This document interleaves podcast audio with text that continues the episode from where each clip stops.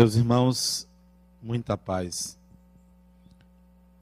Há tempo para tudo.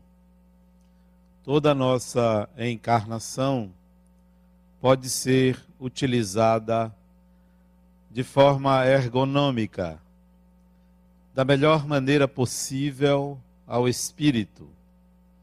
Há tempo para estudar, há tempo para trabalhar, há tempo para brincar, há tempo para se divertir, há tempo para não fazer nada, há tempo para orar. Basta que nós entendamos que há também um tempo para envelhecer. Que o envelhecimento é parte integrante do processo de existir. Aceitar e compreender a importância desse tempo em que o ritmo é outro, em que o espírito tem outras, outros afazeres e outros aprendizados diferentes de toda a sua encarnação. Há também tempo que se deve dedicar para o morrer, para como, quando, de que forma essa morte deve acontecer, sobretudo, como deverá estar a nossa mente no momento em que a morte do corpo advier. O tempo é um patrimônio do ego. O tempo pertence ao espírito para que o ego se discipline, para que o eu normatize, para o que eu, para que o eu estabeleça uma rotina, para que o eu aprenda que tudo depende de um início, de um meio e de um fim. O espírito não está sujeito a este tempo, salvo aqueles desencarnados, ainda vinculados ao sistema terrestre, à Terra, ainda preso ao planeta, ele estará submetido ao tempo. Mas o espírito, a essência, não envelhece, não atravessa as vicissitudes do corpo como o corpo atravessa.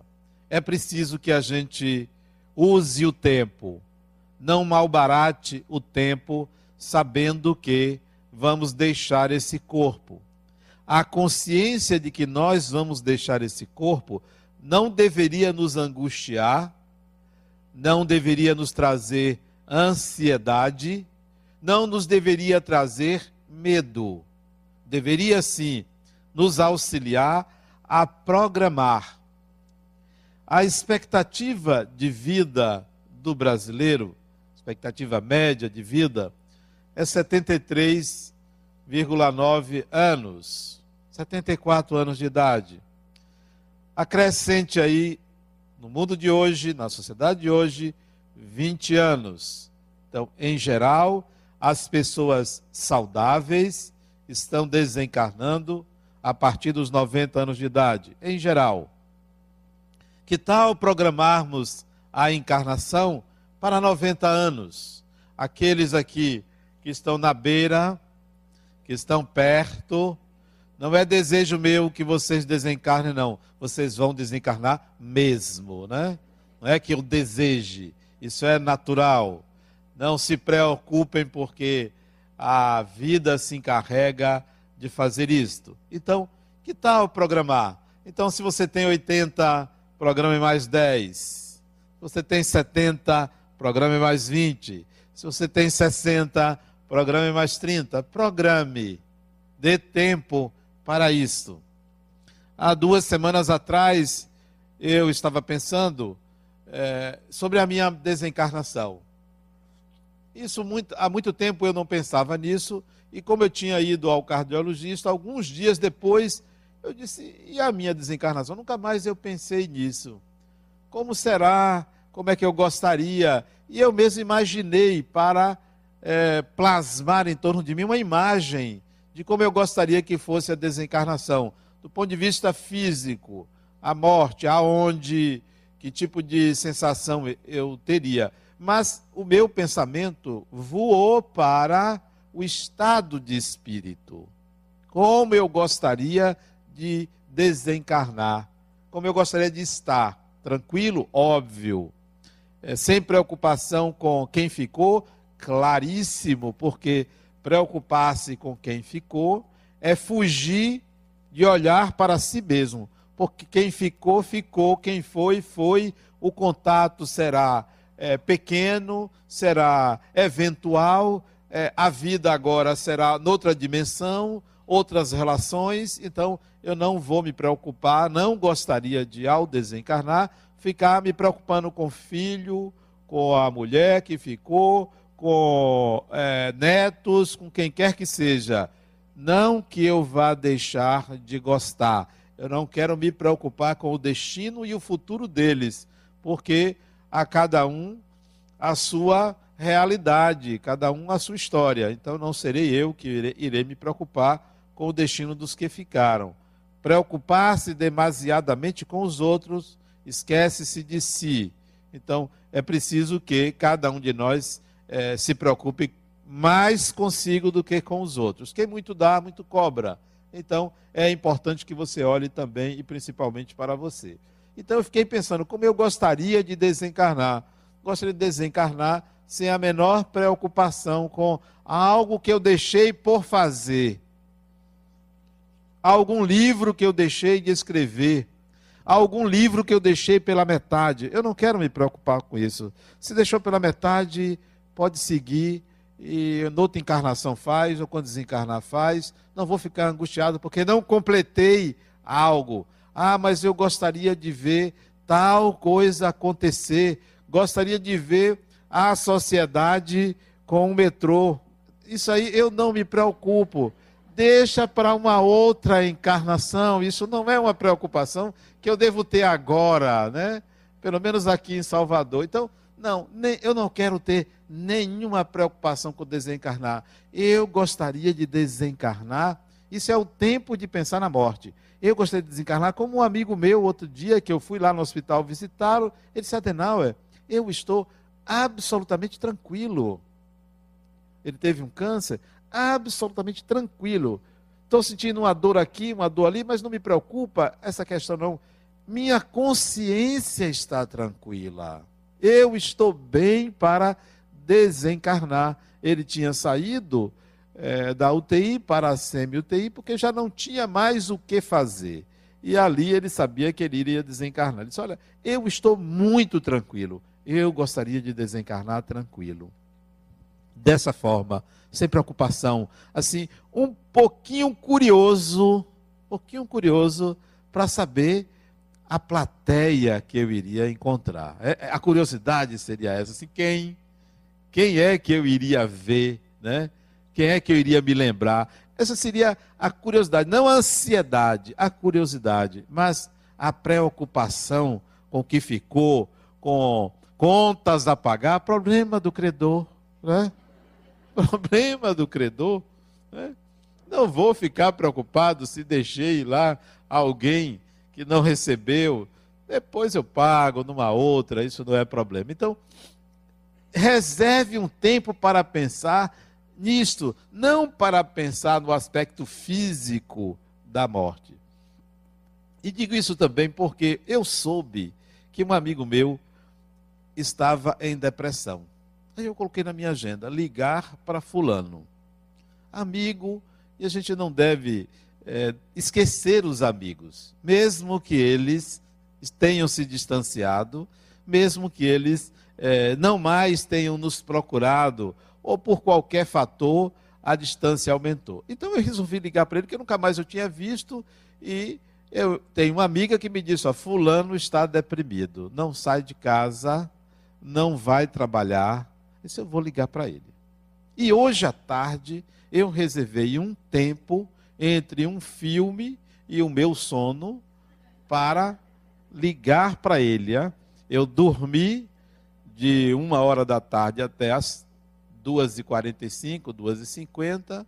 Eu disse, pô, tem um filme que vai passar a partir das quatro. Então, nesse horário aí, nesse intervalo, eu vou ligar para ele. E liguei para ele. Fulano, como vai?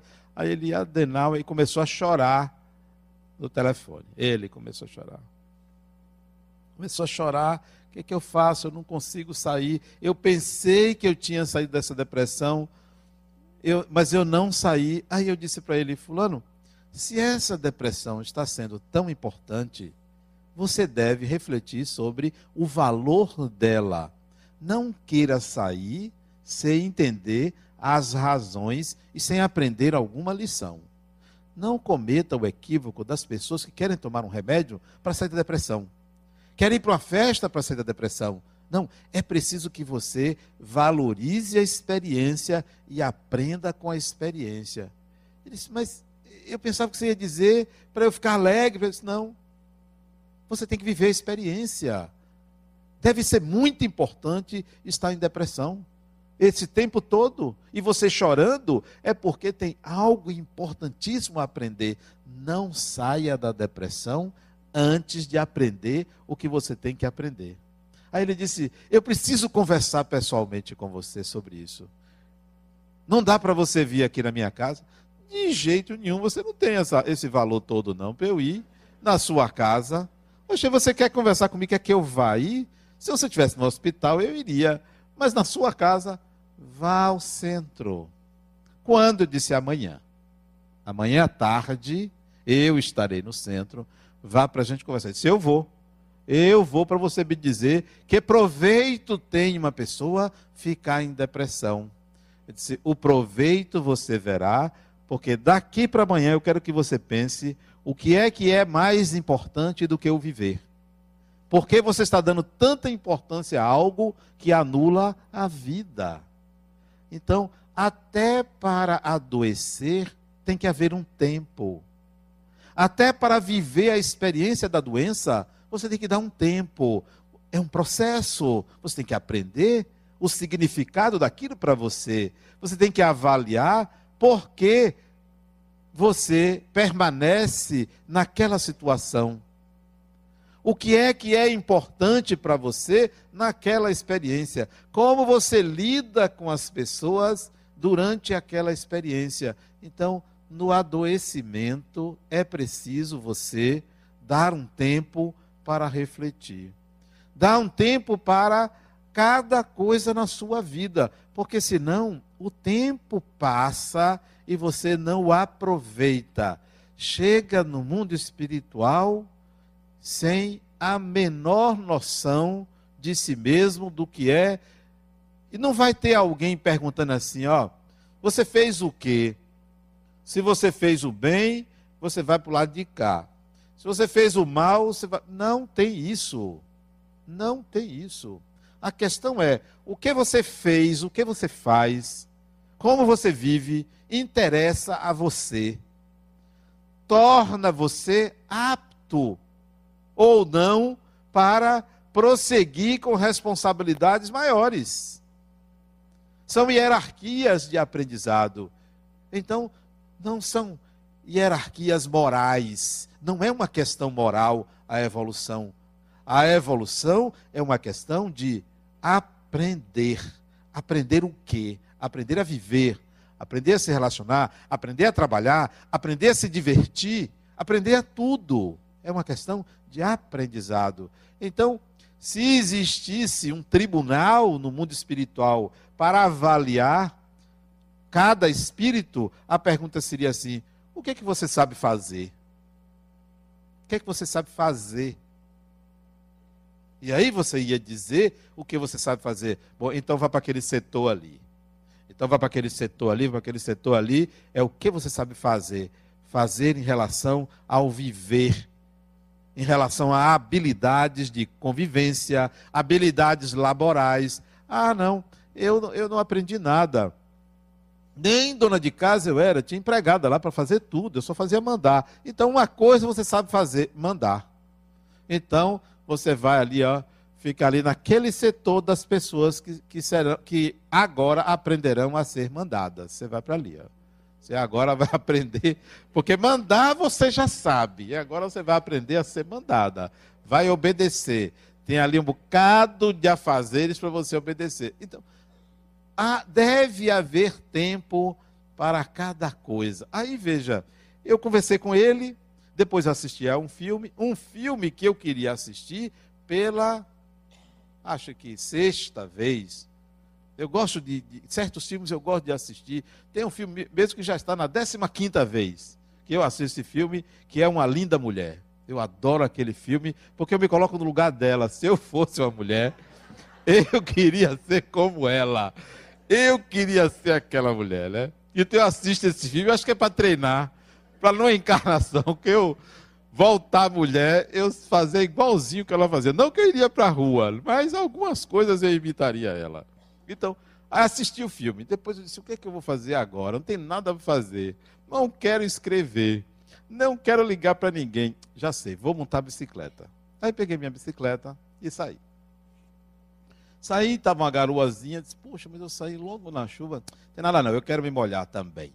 Por isso que eu gripei. Acho que foi a chuva que eu tomei nesse instante. Aí saí, comecei a rodar o condomínio, né? Aí para um carro de uma amiga minha, disse, Adenauer, é, se distraindo aí, né? Eu disse, é, não tinha nada para fazer, resolvi montar bicicleta aqui para ver a vida dos outros, ver a casa de um, ver a casa do outro, passei aqui na porta da sua casa.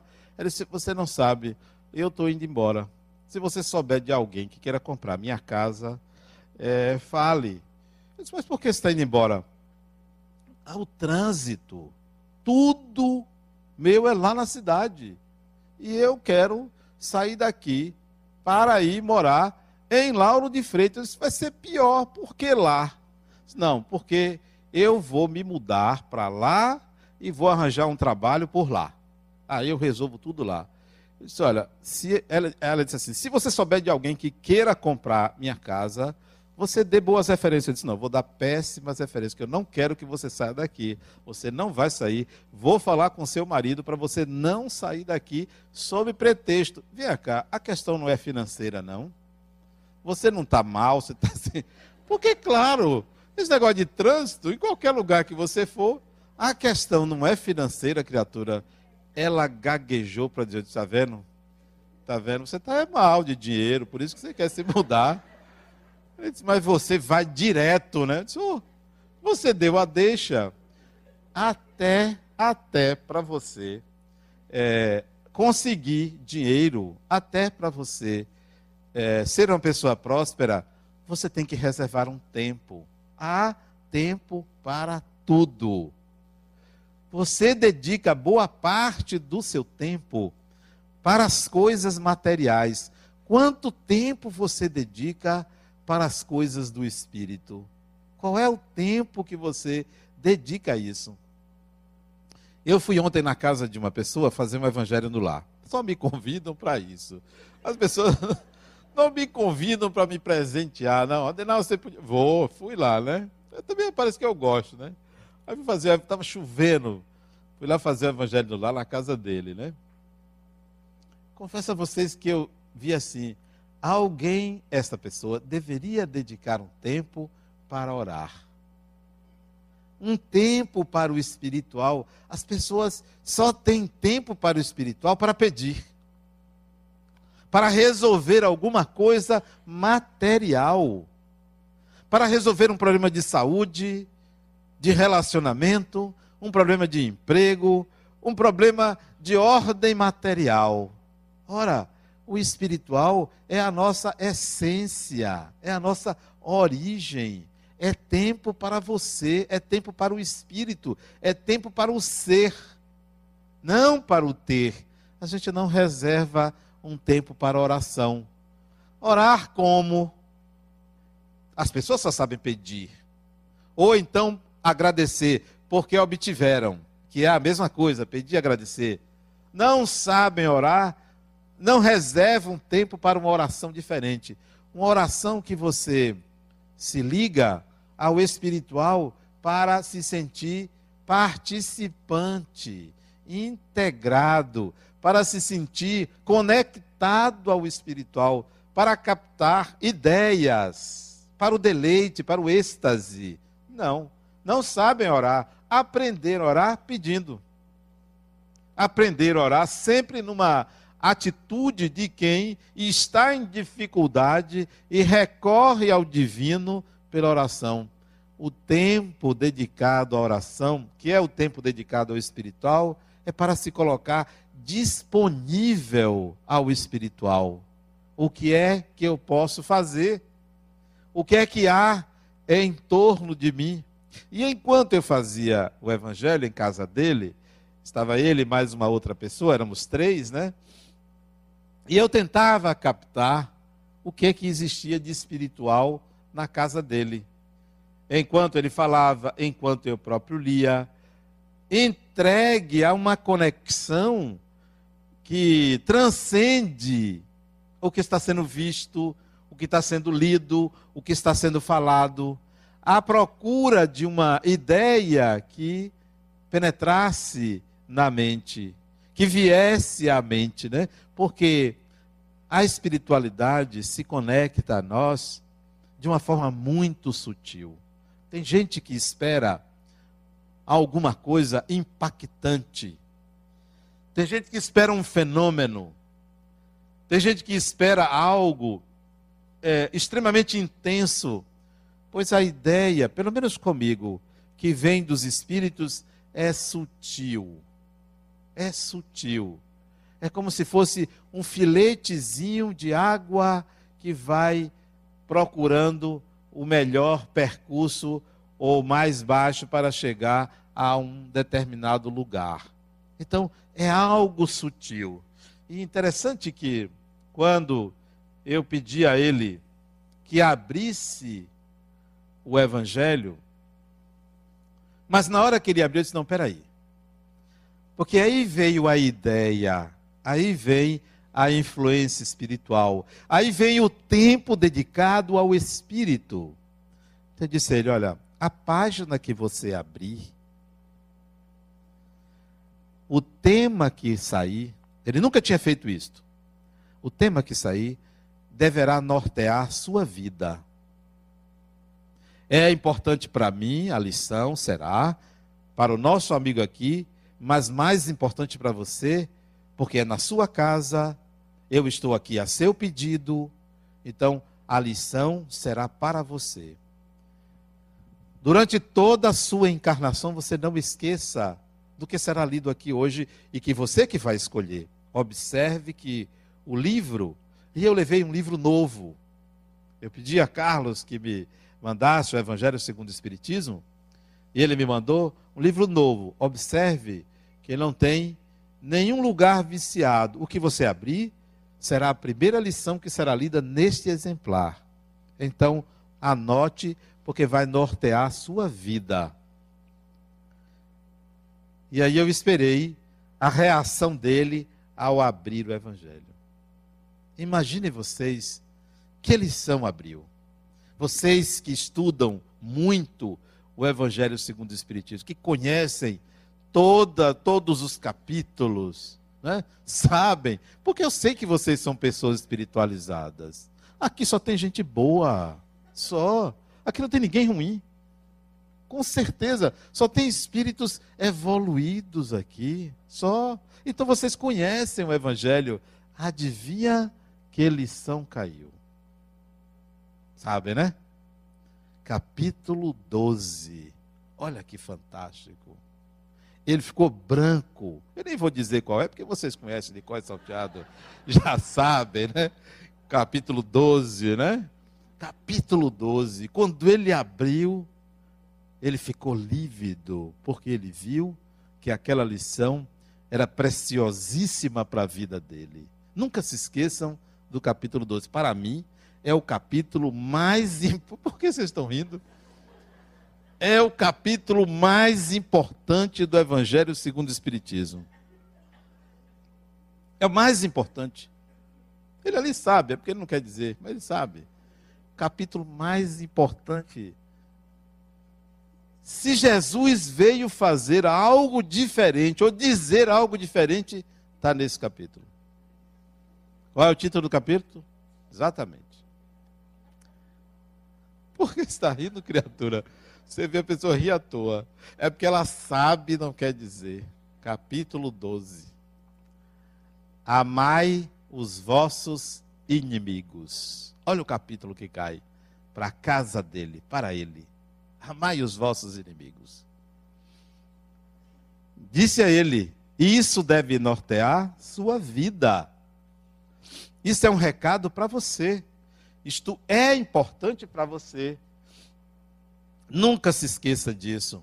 É o tempo para o espírito. Porque nós dedicamos muito tempo para a matéria e dedicamos mal.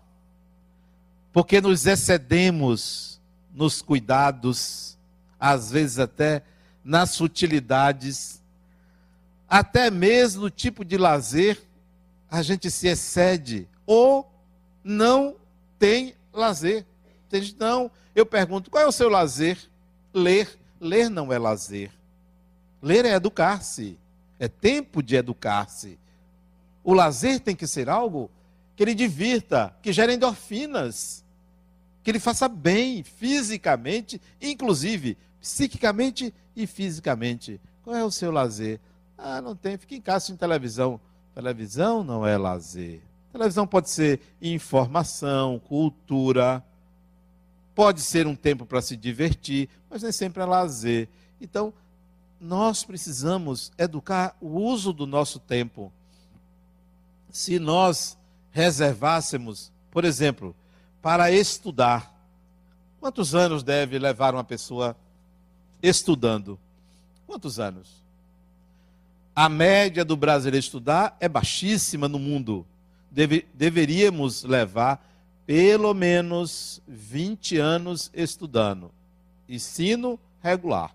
20 anos para a gente alcançar um, um certo conhecimento. Não, mal a pessoa termina o segundo grau ou faz uma faculdade meia boca, meia boca. Sabe o que é faculdade meia boca? São aqueles que não teve tempo ou condições financeiras de estudar de dia, vão estudar de noite doido para o professor faltar para ir embora mais cedo, né? Chegando atrasado por causa do trânsito, copiando do colega e colando na hora da prova. Então, faculdade meia boca, só quer o diploma. Então, isso não é estudar. Isso é fechar um ciclo da consciência de que tem um curso superior. Quem é que está se beneficiando? Ninguém ninguém está se beneficiando. Nem o dono da faculdade, que esse dinheiro desse estudante, ele não rende, porque esse estudante não vai gerar, não vai ampliar o nome, nem divulgar o nome daquela faculdade. Vai dizer, péssima faculdade, olha o resultado, eu. Então, nem aquele dinheiro vai ser bom para ele. Não reserve um tempo para você estudar. Ah, mas eu não tenho tempo, eu chego em casa cansado, cansada, não dá tempo, tenho que cuidar de menino. Não é desculpa. Não é desculpa, porque eu trago o exemplo de minha mãe. Minha mãe tinha dez filhos, dez filhos, e ainda costurava para que o dinheiro da costura viesse para dentro de casa para a gente poder comer. E ela fez faculdade. Ela chegou do interior semi-analfabeta e foi fazendo o curso regular até chegar na faculdade. E ainda fez um concurso público e passou. E advogou. Só tinha duas faculdades de direito na época, hoje você tem 38 em cada rua, então, passa todo mundo. Só tinha duas, ela passou no vestibular. Depois de dez filhos, se formou aos 53 anos de idade. É advogada e trabalhou até desencarnar aos 70 anos. E, e ainda tinha que tomar conta de filho pequeno. Os dez filhos estavam em casa quando ela estudava, não tinha casado nenhum. Porque a pessoa não tem tempo. Não, o espírito é que não reserva um tempo mental, um tempo psíquico para buscar cultura, informação, conhecimento. Ah, Adenal, por que, que eu não arranjo emprego? Porque você não sabe. Se você fosse um bom operário, valioso, a empresa não queria lhe perder. Ah, mas eu ganho pouco. Ganho pouco porque faz pouco, porque conhece pouco. Se você se preparasse melhor, você seria valorizado, seria chefe, iriam ver logo que você é útil, você seria aumentado, e se não lhe aumentasse, você iria conseguir colocação no concorrente. Eu me lembro de uma amiga minha, que ela trabalhava numa empresa, num banco. E um colega dela disse, fulana, você só ganha isso? Mil e poucos reais, mil e duzentos reais. Disse, é só. Venha para o banco que eu trabalho. Eu arranjo lá para você um lugar que você vai ganhar 1.800. Ela disse, é mesmo? Ah, mas eu gosto de onde eu trabalho. Eu vou dizer a meu chefe que eu consegui um aumento trabalhando em outro banco. Ela foi ao chefe dela, falou. Aí o chefe dela disse, vá. 1.800 eu não lhe pago, não. Ela disse, é, então eu vou. Aí foi. Chegou lá o chefe dela no novo banco, disse, poxa, mas você só ganhava 1.200, você é muito boa empregada. Porque ela conseguia bons clientes com a simpatia dela. Bons clientes. Três meses depois, o chefe anterior disse, fulana, venha que eu cubro os 1.800. Ele disse, ah, não volto não. Eu lhe pago 3 mil se você voltar. É mesmo? É. Espera aí que eu vou falar para o meu chefe atual. Chefe, é o seguinte. O meu chefe anterior me ofereceu 3 mil reais para voltar para lá. Ele disse, não, você não vai voltar não. Eu lhe pago os 3 mil reais e lhe dou 100 mil reais para você não sair deste banco. 100 mil para trabalhar por dois anos. 100. Ela disse, poxa, eu não sabia que eu valia tanto. Chegou para outro chefe, ó, chefe, não dá para voltar não. Meu chefe de lá cobriu e me deu uma luva para eu ficar aqui lá dois anos, recebendo antecipadamente 100 mil reais. Ele foi mesmo? Foi. Não posso cobrir essa oferta. Não deu uma semana, ele cobriu a oferta, diz: Eu pago os 100 mil dele e boto mais 100. Vocês vão perguntar assim: Mas que criatura é essa? Que mulher é essa? E ele disse: 3 mil não, eu vou lhe dar 7 mil reais de salário. Sabem por quê? O que é que acontecia com ela? Que fez com que ela fosse tão valorizada? O valor dela estava. Quando ela mudou de banco, as contas dos clientes naquela agência passaram para o outro banco e eram clientes de alto poder aquisitivo. Alto poder aquisitivo.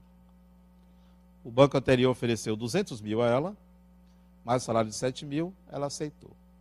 Ficou nesse banco, no primeiro, durante alguns anos e chegou ao cargo de diretora do banco nível Brasil. Era aqui na Bahia, ela foi morar em São Paulo, ganhando um salário altíssimo como diretora desse banco. E se aposentou como diretora desse banco. Ela não sabia o valor dela. Não sabia. E o valor dela estava num curso de inglês que ela fez, aqui, não tinha feito fora, mas gostava da língua, começou a se dedicar a estudar a língua, a conversar com as pessoas em inglês. Isso atraía clientes para o banco, clientes que precisavam de alguém que intermediasse negócio de inglês, clientes que diziam para ela: saia do banco e venha trabalhar para mim. Mas como ela gostava do que fazia, não mudou de empresa, agora ganhando mais. Não foi. Então, há tempo para você se dedicar ao seu trabalho, aperfeiçoe-se, estude. Não malbarate o tempo que você tem, não porque você vai morrer. Não é por causa da morte, não. Porque a morte vem para todo mundo, é necessária. É porque você se atrasa. Vai todo mundo. E você vai ter que fazer novos amigos, você vai ficando para trás. Seus irmãos, seus amigos, seus amores, se se adiantarem e você não mais tiver condições de participar das encarnações com eles, você vai ter que refazer amores, amigos, vai ficando para trás. Então, se adiante. Como é que você se adianta? Investindo em você, investindo em se preparar, dando tempo a você, não perdendo tempo com pessoas que gostam de matar o tempo. Pessoas que adoram matar o tempo. Bom vivans. Bom vivans. Pessoas que se aposentaram do viver. As pessoas que se aposentaram do viver são pessoas que já chegaram no seu limite. Não, não quero mais nada, não. Vai ficar. Vai ficar para trás. Porque a evolução é um processo contínuo. É contínuo. Não para, não cessa. Desencarna, reencarna, porque volta, vai procurar o que fazer, não se preparou nem aqui, nem do outro lado, vai ficar no subemprego de novo. Vai ficar feito vitrine, à espera de alguém que compre, à espera de alguém que dê valor, à espera de alguém que diga: você é minha ou você é meu, eu tomo conta de você, você vai se encostar na encarnação dos outros. É um encosto, igual a sanguessuga, né? Fica ali, ó. Achei um que gosta de mim. Porque é, geralmente as pessoas, quando amam outras, um amor que projeta tudo no outro, quer cuidar, quer tomar conta. Cuidado com pessoas que querem tomar conta da sua vida. Cuidado. De, deixe que ele tome conta, mas não deixe de crescer. Não deixe de fazer o seu percurso. Porque senão você fica encostada no karma do outro. E dependendo do outro. O outro desencarna, você vai chorar. Vai ficar chorando, cadê? Um homem bom. Na época que estava encarnado, era um traste. É um homem bom tal. Ele desencarna primeiro, isso é comum, os homens desencarnam primeiro. Chega do outro lado, encontra meia dúzia de quenga que ele pode escolher. Quando você chega depois, procura José. José já está em outra. Você perdeu. Ao passo que, se você se preparou, se você realmente tem peso ou densidade espiritual, você chega do outro lado, tem uma fila ali esperando. Ah, eu quero você. Eu já disse à minha mãe, que ela desencarnou há alguns anos atrás, minha mãe, se a senhora me esperar, não tenha dúvida, eu volto noutra encarnação com a senhora, porque eu quero viver ao lado de um espírito assim um espírito determinado, decidido, capaz, que quer vencer, que coloca os outros para vencer. Agora você reencarnar do lado de uma pessoa mosca morta. Pelo amor de Deus. É um atraso reencarnatório. A pessoa ali fica dependendo de você para tudo. Não sabia ali comprar um chiclete. Não, não é comprar o chiclete, que hoje não se compra chiclete. Não sabia ali na esquina. Não, não sei não. Preciso de alguém para ir comigo. Não sabe fazer nada. Uma encarnação morta. Não. Eu quero ao meu lado espíritos que queiram crescer, que queiram se desenvolver, que queiram ir para frente, que é, use o tempo que dispõe, seja 90 anos, 200 anos, 500 anos, para crescer, para aplicar, para investir em atividades que gerem crescimento. E se não fizer isso, fica aí na roda das reencarnações. Uma, duas, dez, cem, mil, pelejando, passando provações, enquanto outros espíritos já saíram da terra já foram, já encarnaram em outros orbes mais felizes. Por que, que nós ainda estamos aqui numa sociedade atrasada, que as pessoas mal sabem juntar um lixo pessoal? Tem gente que larga lixo em qualquer lugar. Mal sabe jogar um papel de bombom no lixo. Pessoas que não sabem. Outro dia eu vi uma pessoa jogar um coco pela janela do carro. Um coco pela janela do carro. Só pode ser cabeça oca, espírito atrasado. Porque não pensa naquilo que faz, não tem a menor noção.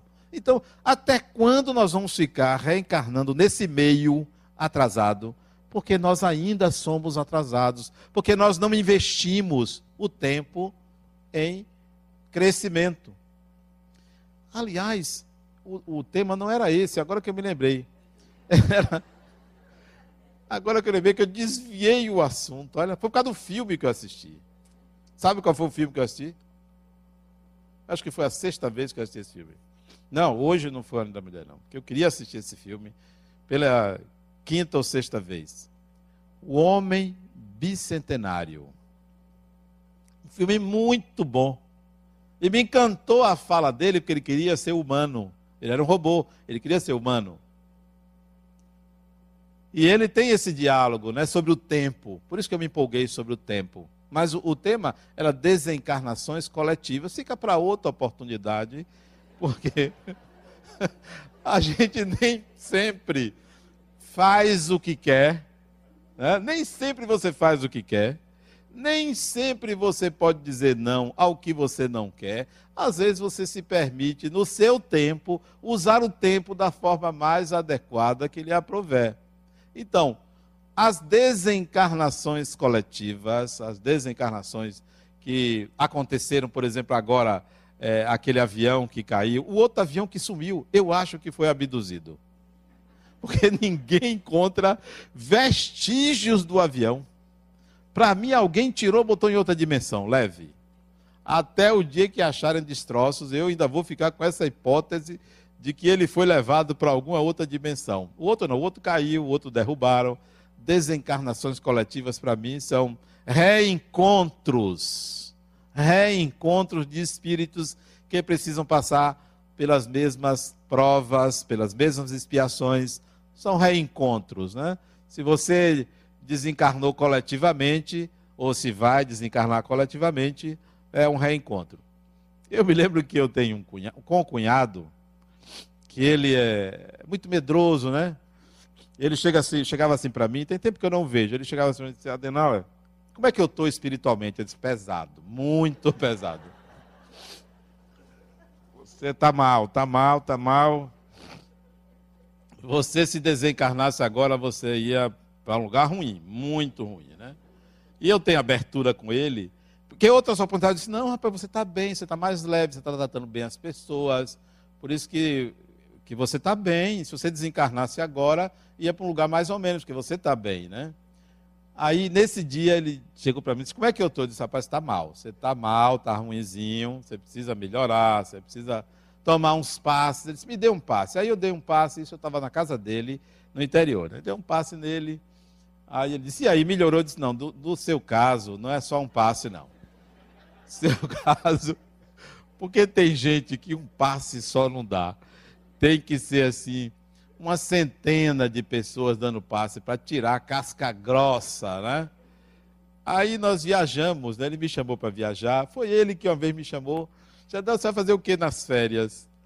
No final do ano. Eu disse, rapaz, eu não, tenho nada a fazer, não, vou ficar aqui, estou sem dinheiro para viajar. Ele disse, não, bora viajar, rapaz. Eu disse, não, eu não estou a você que eu estou sem dinheiro. Ele disse, eu pago sua viagem.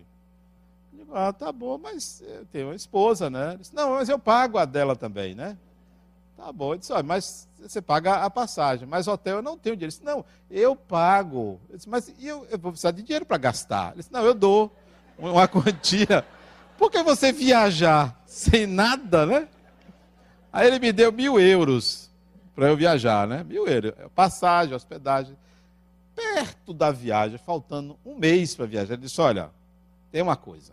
Nossa viagem. Eu disse: O que é, rapaz? Você é muito fresco, gosta de andar com essas sandálias tal. Eu só, só me hospedo em hotel de primeira classe, de cinco estrelas. Eu disse: Se tem que sacrificar, vamos lá, né? Se é, se é ir para o sacrifício, eu vou.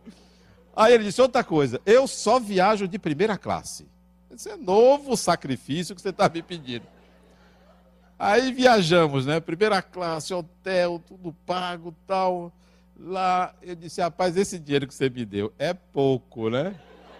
Eu tenho um bocado de presente para levar as pessoas. Não, escolha aí que eu dou. Até que eu não, não pedi muita coisa. Aí ele outro dia me chamou para viajar. Semana Santa. Vamos viajar. Ele tem uma lancha de 51 pés. Não é uma lancha, é um navio. 51 pés. Uma lancha nova que ele tinha comprado. Vamos viajar de lancha. Ele disse: Olha, eu posso viajar com você, mas as manhãs são minhas, eu não quero que você me incomode. Eu só estarei disponível para você depois do almoço, a gente pode conversar. Mas de manhã eu não quero papo, porque eu quero meditar, escrever, e nem sempre eu vou querer estar disponível para você. Disse, não, não tem problema, eu já sei que você é chato mesmo, eu não vou lhe incomodar na viagem. Aí viajamos, né? Viajamos de lancha. Ele arriscava querer conversar comigo de manhã. Disse, olha o que você prometeu. À tarde, à noite a gente conversa, né? Aí ficamos numa Bahia. Na saída, é isso que eu me lembrei dos desencarnes coletivos. Na saída, estava uma tempestade. Embora a lancha seja enorme, quando nós saímos da Baía de Maraú com essa lancha, essa lancha quase é, vira, quase naufraga, várias vezes. E todo mundo na lancha começou a chorar. Ele se ajoelhou né, na lancha e me chamou. E agora o que, é que vai acontecer? Olha, pode ficar tranquilo. Eu me segurando no negócio, balançando. Pode ficar tranquilo, porque no meu karma não está previsto desencarnar de acidente de lancha, muito menos junto de você. então pode ficar tranquilo, que não consta do meu karma isso. E aí nós passamos uma, um aperreio danado para sair dessa Baía de Maraú, num momento bem difícil, mas quando terminou, ele branco, branco, branco. Ele disse, rapaz, você não tem medo? Eu disse, eu não vou desencarnar dessa forma. Você não viajou comigo de avião? Por que, que eu fui tranquilo? Porque no meu karma não está desencarnar é, de, de acidente de avião. Portanto, todas as vezes que você quiser viajar, de avião, você pode me convidar, porque é um salvo-conduto para você. e pode crer que ele já me chamou várias vezes para viajar. Ele não viajava muito de avião, não, mas comigo ele viaja, né? Desencarne coletivo é reencontro. Mas o tema de hoje não era esse, o tema era o tempo. Aproveite o tempo. É, não se preocupem com a desencarnação, se preocupem com a integração de habilidades importantes ao espírito. Não se preocupem com aprender coisas para o além, aprenda coisas para o aquém. Porque ser espírito não é ser espírito desencarnado, não. Ser espírito é ser espírito hoje, no presente momento, no que você faz, aonde você está, com quem você estiver. Muita paz.